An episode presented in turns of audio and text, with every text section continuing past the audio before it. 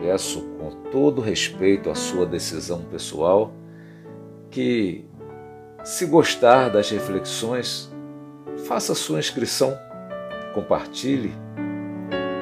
A cada gravação de um novo episódio, é com muita consideração a sua razão que imagino quem, onde e em que circunstância estará ouvindo.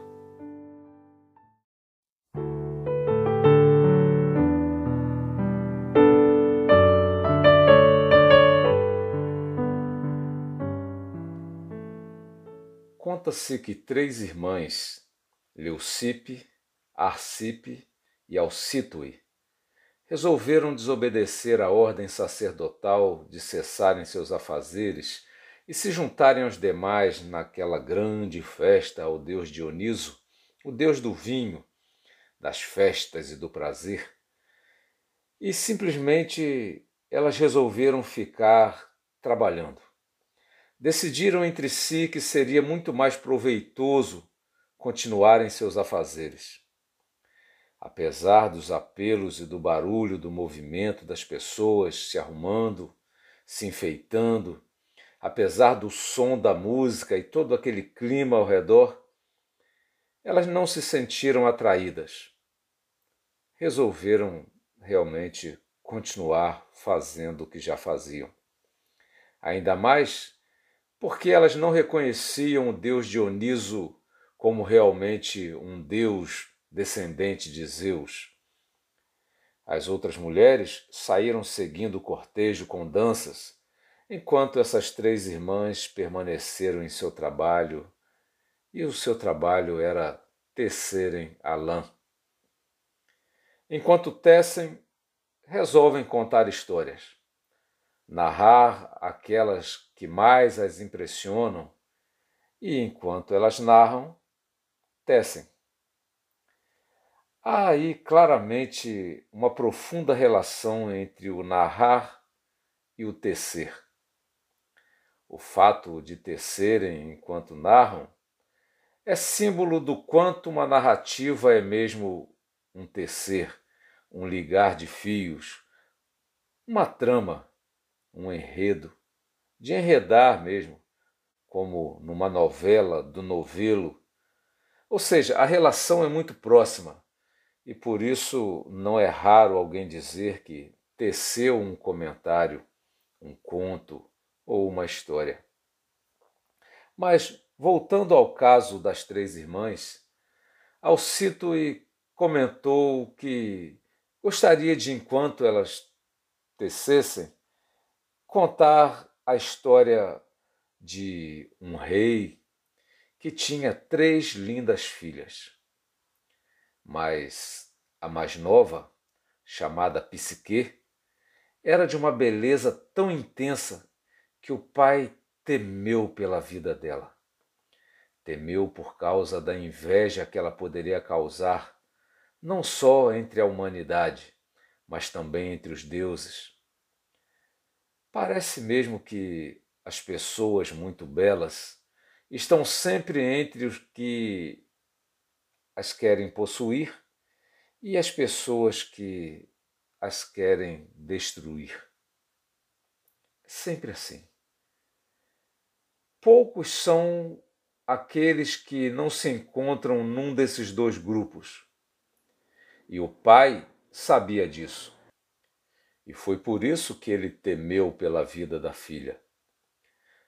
E temia quanto mais a sua fama se espalhava, a fama da sua beleza. E não demorou muito para que a deusa Afrodite percebesse que alguém rivalizava com a sua própria beleza. E ela se sentiu na necessidade de tomar uma providência quanto a isso acendeu em Afrodite o desejo de castigar Psique, aquela mortalzinha que, por ser tão bela, ofuscava a sua beleza, a beleza da deusa do amor apaixonado. Isso era ousadia demais, uma afronta inaceitável. Então Afrodite chama o seu filho, Eros, e lhe dá a missão de flechar a bela jovem, fazendo-a se apaixonar pelo mais horrível e terrível dos homens. Devemos lembrar que o deus Eros é o mesmo que se chama Cupido na mitologia latina. Por isso ele andava com flechas, flechas encantadas que faziam as pessoas se apaixonarem segundo aquilo que interessava a esse Deus fazer. Eros imediatamente partiu nesta missão, mas quando ele viu a moça, aquela princesa adormecida, viu uma beleza tão encantadora que ele se esqueceu da ordem da mãe e, com a ajuda do vento Zéfiro, ele a levou para um castelo que mantinha em um lugar inacessível aos outros. Era um castelo maravilhoso, de ouro e prata, onde tudo de bom era servido à princesa e suas vontades eram todas atendidas. Para evitar conflito com a sua mãe, ele deveria fazer tudo isso em segredo. E cortejar aquela jovem precisava ser de modo que sua identidade não fosse revelada. Por isso, ele sempre aparecia à noite, nas horas mais escuras, e era tão cavalheiro e romântico que ela se apaixonou por ele. Todos os dias ela passava sozinha, mas a cada noite ele aparecia escondido pelas trevas mais densas e eles viviam momentos maravilhosos. Ela sentia a falta dele durante o dia. Ela sentia a falta de poder ver o seu rosto, o que ele se negava terminantemente a mostrar. Ela desejava saber mais sobre ele, mas ele recusava a contar. Era visível o vazio que Psique sentia. Ela reconhecia que faltava algo. Ela reconhecia esse vazio na sua vida, nesta relação amorosa. Os vazios visíveis são aqueles que são perceptíveis. É quando falta algo e você nota essa falta. Psique via que não via, enxergava que não estava ali aquilo que desejava enxergar. O vazio visível é o daquele que sabe que não sabe, sabe que falta saber. Alguns meses depois desse relacionamento secreto, a deusa Fama, que era apaixonada por Eros, descobre o que está acontecendo e conta às irmãs de Psique que a caçula estava num maravilhoso palácio em determinado lugar, que ela vivia muito bem no meio de uma riqueza muito grande e que seria muito bom que elas fossem ver a irmã. Sabendo que as irmãs estavam se aproximando do castelo, Eros avisa a Psique e diz para recusar a visita delas porque elas só vieram vê-la por inveja. É porque Psique estava vivendo numa condição muito melhor que a delas. Não era por saudade. Elas estavam curiosas e invejosas. Psique não conseguiu acreditar. Ela gostava muito das irmãs e queria muito estar com elas insistiu com Eros que as deixasse entrar. Ele concordou, mas sob a condição de que ela jamais quisesse lhe ver o rosto ou saber sua identidade, por mais que as irmãs insistissem. Psique concordou. Então Eros autorizou o vento Zéfiro a trazê-las de lá do sopé da montanha até o cume onde estava o palácio.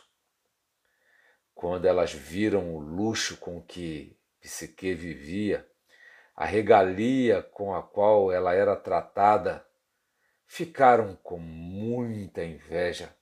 Não paravam de fazer perguntas sobre quem era o responsável por aquela felicidade.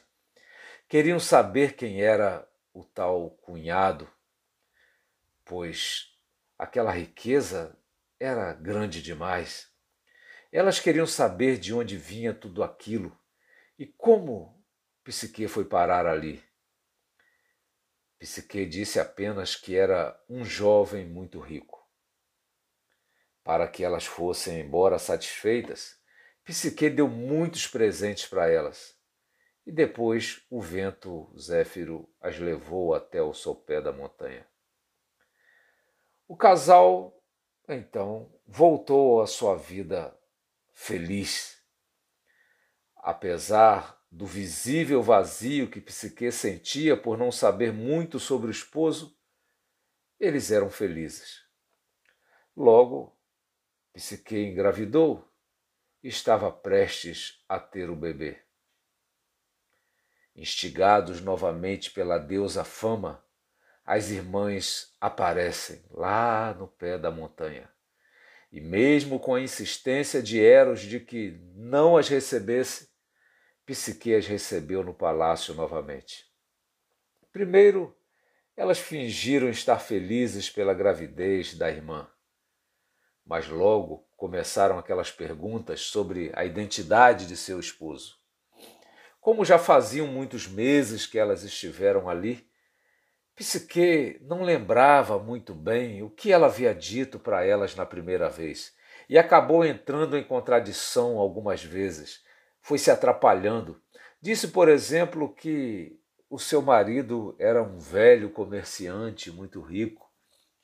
Ah, com isso, as irmãs perceberam que ela não sabia a verdade sobre o seu marido, que na verdade ela não conhecia a aparência do seu marido. Então elas disseram para Psique que quando Psique era bebezinha ainda, preocupada, preocupado, na verdade, com a beleza da filha, o seu pai a havia levado para ser analisada por um vidente. E esse vidente disse que aquela menina um dia se casaria com um monstro, um monstro que a devoraria junto com um bebê assim que este nascesse. Elas inventaram muitas coisas, acrescentaram muitas coisas.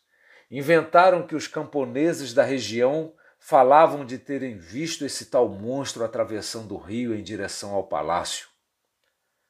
Psique ficou apavorada e aí ela começa a contar sobre todo o seu vazio que ela percebia e pede ajuda às irmãs.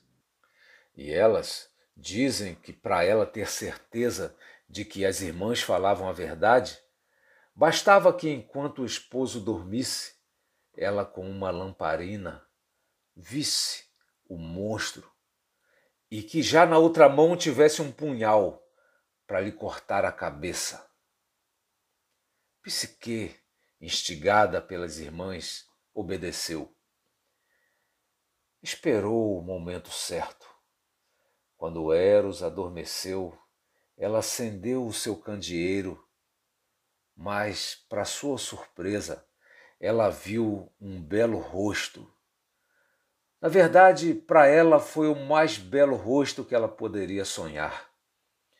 Encantada com o que ela viu, ela resolveu beijá-lo ali dormindo, mas acabou derramando o óleo da lamparina em chamas sobre os ombros de Eros.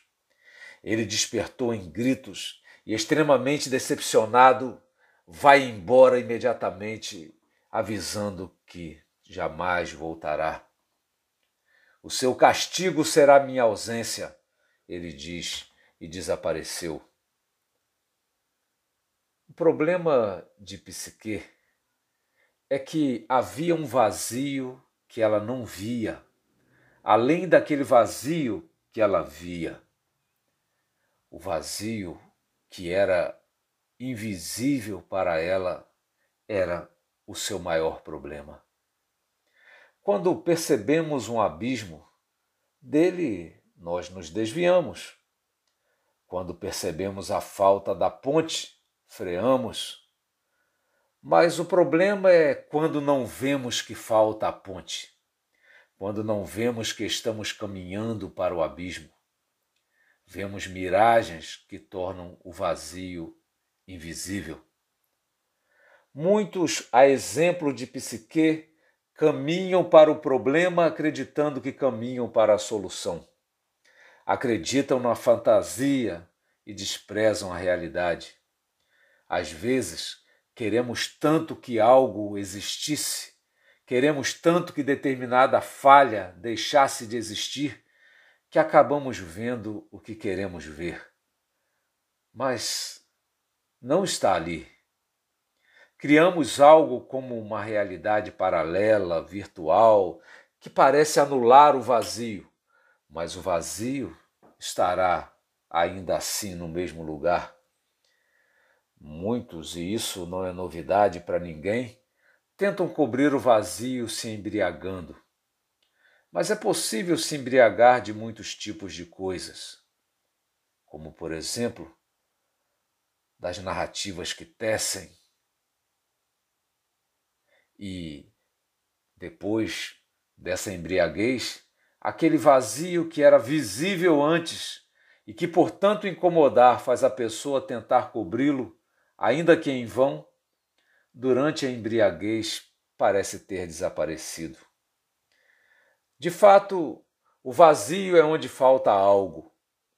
E como todos devem alguma coisa, somos todos criadores de vazios frustradores de expectativas. Não estamos onde deveríamos estar, não fazemos o que deveríamos fazer, deixamos de dizer o que deveríamos dizer. Enfim, somos realmente criadores de vácuos. Só que a boa notícia é que o amor pode preencher vazios. Não é uma questão de não enxergar nem de esquecer, nem de minimizar, é de estar disposto a pagar a dívida do outro, de perdoar. Foi assim que Eros e Psique resolveram seus vazios, com muito sacrifício, depois de muitos obstáculos. O amor não nega os vazios ele os preenche. E para preencher o vazio deixado pelo outro, alguém tem de estar disposto a perder de si, perder daquilo que é seu, para suprir essa falta alheia. Não há mágica, há sacrifício. Você está disposto ao sacrifício para suprir a dívida do outro? Ou por acaso você acredita na fantasia de que basta desejar que tudo se resolva, que basta pensar positivo, que basta sonhar que as utopias se realizam? A razão provocada precisa lembrar que não estamos falando sempre de histórias de amor e de paixão na verdade, a razão provocada precisa lembrar que, independente de haver amor ou não, a fenda que alguém abre, o buraco que ele cava, seja o tipo de vazio ou abismo que for, os que fecham os olhos para esse abismo fatalmente cairão e ainda poderão levar outros consigo.